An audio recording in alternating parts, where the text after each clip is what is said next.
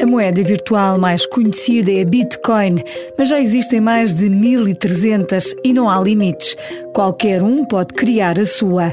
O que tem a Bitcoin de especial? Foi a primeira a aparecer e foi a rainha em 2017, com uma valorização explosiva. Começou o ano a valer mil dólares. A 18 de dezembro atingiu o pico, com cada moeda a ser transacionada a 19.511 dólares. No último ano valorizou 1.800%, mas entrou em 2018 aos tropeções. No primeiro dia do ano, os investidores registaram perdas de 4,8%. Um alerta, apesar de continuar no pódio como a moeda virtual com mais valor no mercado. Vasco admite que arrisca nos investimentos que faz, mas com montantes controlados. Muito maluco, muito arriscado. Eu comecei porque estive a estudar na Holanda até, até o verão passado e lá tinha uns amigos que já estavam a investir há uns meses, que me falaram disto várias vezes, que acabei por aderir sem saber muito no que me estava a meter. Continuo um bocado, assim, um bocado à nora, porque isto é tudo uma coisa muito difícil de, de perceber exatamente como é que funciona. E agora já investe em Portugal? Sim, agora pus um bocadinho mais dinheiro cá. A única coisa que preciso é do site para comprar isso e acho que não varia muito de cá para lá. Eu lá por acaso usava um que me permitia comprar com o banco holandês, que era mais fácil, mas cá com o cartão de crédito qualquer pessoa consegue investir. E em termos de valores, considera-se uma pessoa arriscada? Comecei com 500, se calhar. No total, deves ter investido um bocadinho menos de mil euros e agora, se eu for ao meu portfólio, deve estar eh, à volta dos 7 mil dólares. Não está arrependido, portanto? Ah, zero, zero. O que sustenta esta valorização? Uma procura cada vez maior por uma moeda com emissão limitada, baixo custo de transação e totalmente independente, para o bem e para o mal. Mas vamos por partes. Quem pode afinal emitir moedas virtuais? Qualquer pessoa, entidade, empresa ou país, desde que tenha meios para o fazer, ou seja, um computador superpotente, conhecimento e muita energia para consumir, no caso das primeiras moedas como a Bitcoin. Esta moeda é criada por computação algorítmica. Para criar unidades adicionais é preciso decifrar complexas equações. É aqui que entra a blockchain, uma tecnologia inovadora que pode ser comparada a um livro de registros inviolável onde estão apontadas todas as transações e todas as moedas em circulação. É a blockchain que garante que as moedas não são duplicadas e protege o investimento. Bill Gates é uma das vozes que defende publicamente a moeda virtual. Well, Bitcoin is a Bitcoin é excitante porque mostra como pode ser barato, é melhor do que a moeda corrente porque não temos de estar fisicamente no mesmo sítio. E claro, para grandes transações, a moeda corrente consegue tornar-se muito inconveniente.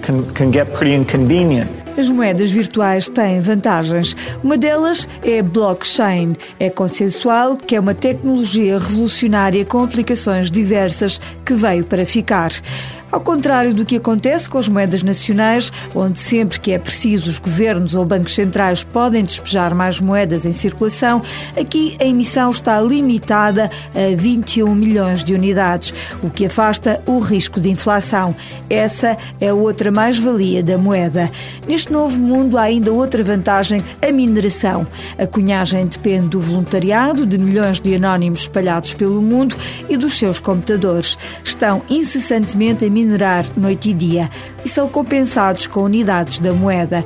Por isso, as transações são automáticas e dispensam as comissões cobradas pela banca e outros custos associados.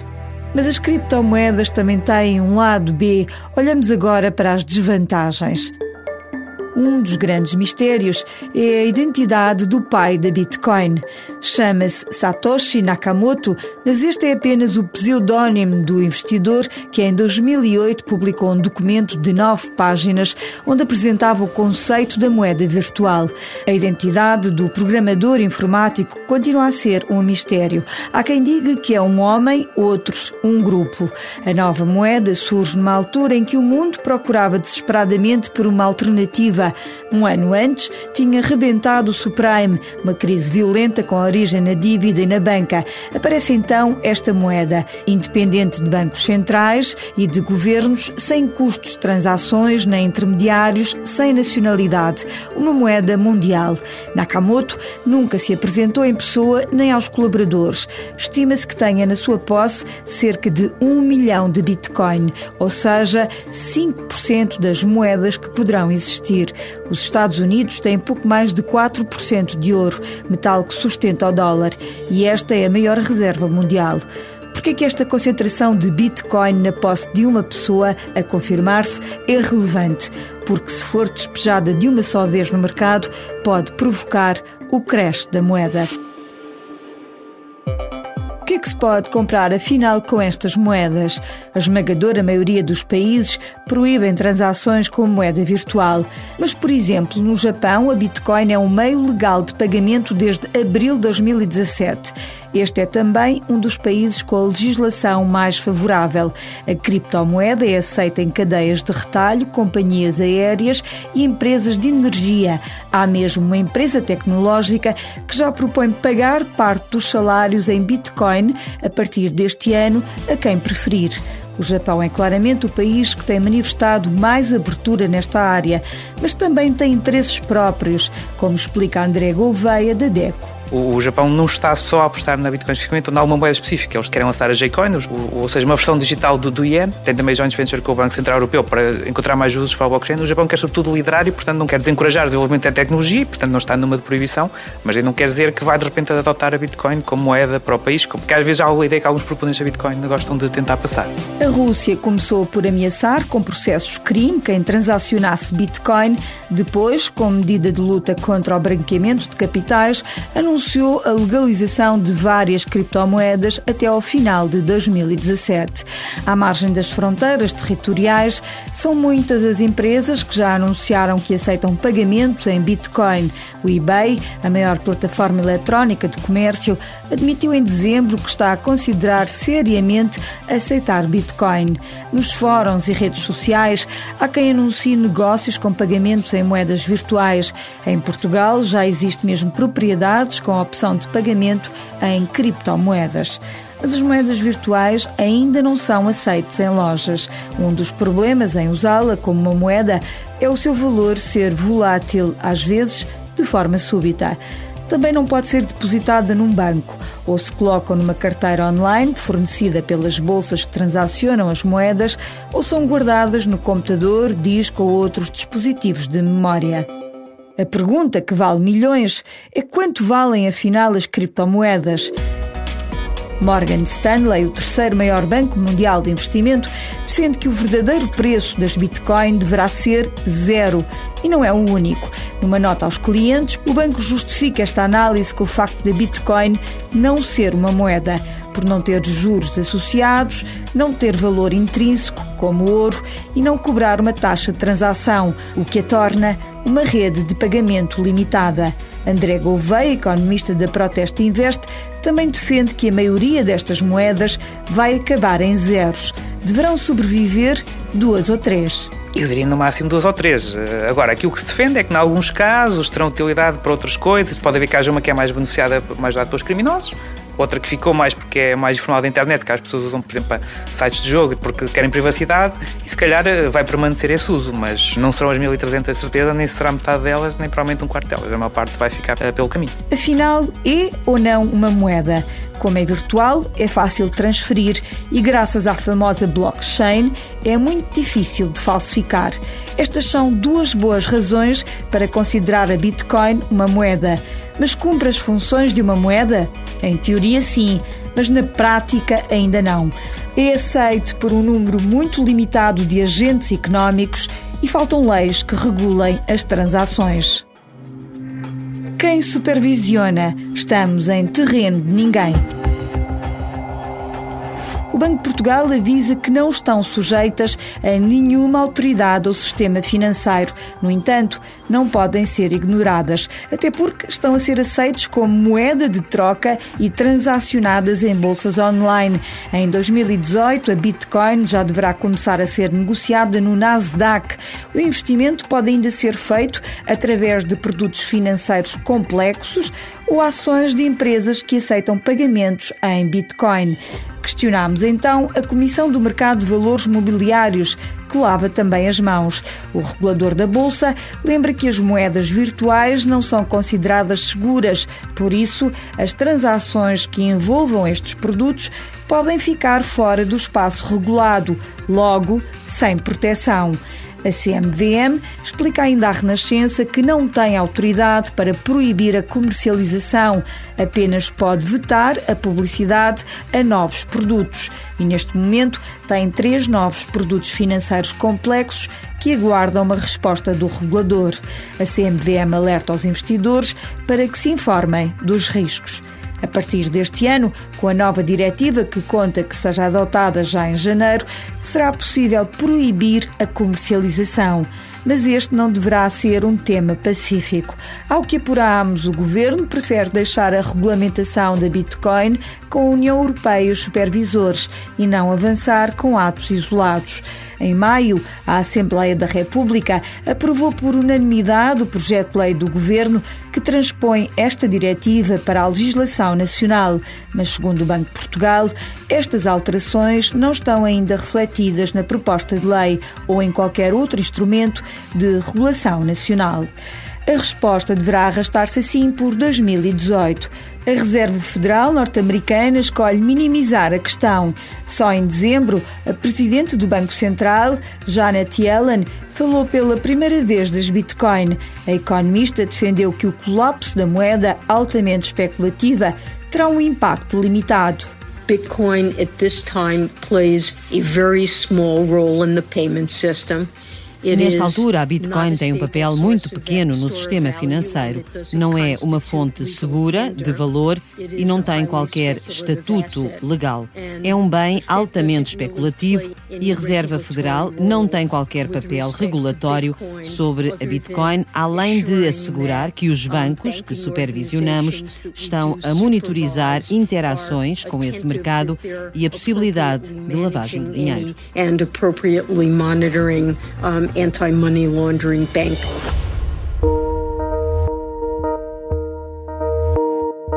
E qual é o risco para os investidores? Total 100%. Aqui não existe qualquer margem para lesados das moedas virtuais. É como fazer trapézio sem rede. Não existe nenhum fundo para tapar perdas, nem qualquer proteção legal. Se a moeda desvalorizar ou for alvo de um ataque de pirataria, é dinheiro perdido. Os bancos centrais têm avisado para estes riscos e aconselham a banca a não comprar, deter ou vender moedas virtuais. Os alertas chegam ainda do mundo académico. Joseph Stiglitz, vencedor do Prémio Nobel da Economia, em entrevista à agência Bloomberg, defendeu que a Bitcoin deveria ser proibida. One of the main functions of government is to create currency. Uma das principais funções do governo é criar moeda. A Bitcoin é um sucesso apenas pelo seu potencial de evasão e pela falta de supervisão. Acho que devia ser proibida. Não serve nenhuma função socialmente útil. Devemos simplesmente voltar ao que sempre tivemos. Isto é uma bolha. Stiglitz argumenta que a Bitcoin não tem valor que sustenta as cotações com que negocia. Vasco, o investidor que entrevistamos, admite que está a explorar uma bolha, mas enquanto conseguir aumentar o seu dinheiro, continua. Não há, não há como negar que isto aqui é uma bolha. A questão é que é uma, bolha que ainda está a começar e se for bem feito, é aqui nesta altura que se consegue fazer algum dinheirinho. Já sabe quando é que vai levantar este dinheiro? Minha ideia é viajar durante um ou dois anos. Se por acaso eu conseguir viajar com este dinheiro, ah, então é nessa altura que tiro parte disso porque se calhar outra parte deixo lá durante o tempo que for preciso. Acho que só vai continuar a crescer. A Bitcoin tornou-se o meio de pagamento favorito na plataforma Silk Road, alojada na Deep Web e usada, entre outras coisas, para tráfico de droga. Mas este é apenas um exemplo. O tráfico de armas online também usa esta moeda. A Europa está a abrir caminho na regulação das criptomoedas com o objetivo de travar estes movimentos financeiros ilícitos. Para já, através da alteração da diretiva que visa o combate ao branqueamento de capitais e financiamento do terrorismo. Deverá ser discutida no próximo G20 em abril. Álvaro Pinto, cofundador da Aptoy, da primeira criptomoeda lançada em Portugal, admite à Renascença que é impossível travar a regulação. Mas estas moedas devem ser taxadas tal como são os restantes investimentos. Vai ter que ser mais tarde ou mais cedo regulado. Eu, eu acho é que a forma como se vai regular este mercado deve ser um pouco diferente daquilo que é a regulação noutras áreas. A mesma coisa se aplica aos impostos. É natural que se pretenda cobrar impostos sobre mais-valias geradas, mas é preciso perceber a oportunidade porque, de facto, é uma tecnologia que traz inovação para, para o mercado. Não é? A mesma opinião é defendida pela DECO, para quem não faz sentido que as criptomoedas não estejam sujeitas a impostos. Há pessoas a ter ganhos muito significativos que não estão todos a ser tributados, quando se investir numa empresa que até produz produtos e cria emprego, paga quase um terço desse valor para o, para o Estado. É um, um, ponto que tem que ser encarado de frente. Para já, as finanças dizem que estas transações só estão sujeitas a IRS se forem feitas no âmbito de atividade profissional ou empresarial. Nestes casos, os rendimentos terão de ser declarados e pago o respectivo imposto na categoria B. De outra forma, o ordenamento fiscal português não prevê a tributação destes investimentos, quer os capitais, categoria E, quer as mais-valias, categoria G é um problema específico das Bitcoin que já foi resolvido por outras criptomoedas. Só a energia gasta em 2017 para minerar novas Bitcoin ultrapassou o consumo anual de 159 países, o equivalente à Irlanda e à maioria dos países africanos. Os dados são de uma empresa britânica que mostra que nos últimos anos a mineração de Bitcoin tem consumido cada vez mais energia, o que levanta preocupações ambientais ambientais. Muitos defendem que a dimensão do problema é agora incomportável. Se depois disto tudo ainda quer arriscar, deve ter em conta alguns dados. Além da escolha da melhor corretora, não se esqueça que vão ser pedidas comissões e taxas. Tem ainda que se sujeitar à validação dos meios de pagamento, o que pode arrastar-se, sobretudo porque há bancos que já têm bloqueado estes pagamentos e outros nem sequer autorizam. Depois de feito o investimento, este pode ser acompanhado através de uma simples aplicação no telemóvel ou computador. Se gosta de ver o sobe desce ao longo do dia e não tem problemas cardíacos. A DECA aconselha pequenos investimentos e jamais coloca em causa o seu património. Por mais que seja tentador para lá o dinheiro todo porque aquilo não para de subir, não vai ser sempre assim. Portanto, não invista vos ponha o seu património em causa, não ser, não ser aí ganancioso. Uh, ter muito cuidado com a segurança informática, sobretudo se não está a usar diretamente entre carteiras Bitcoin, que é o que a parte das pessoas faz, está a usar os sites.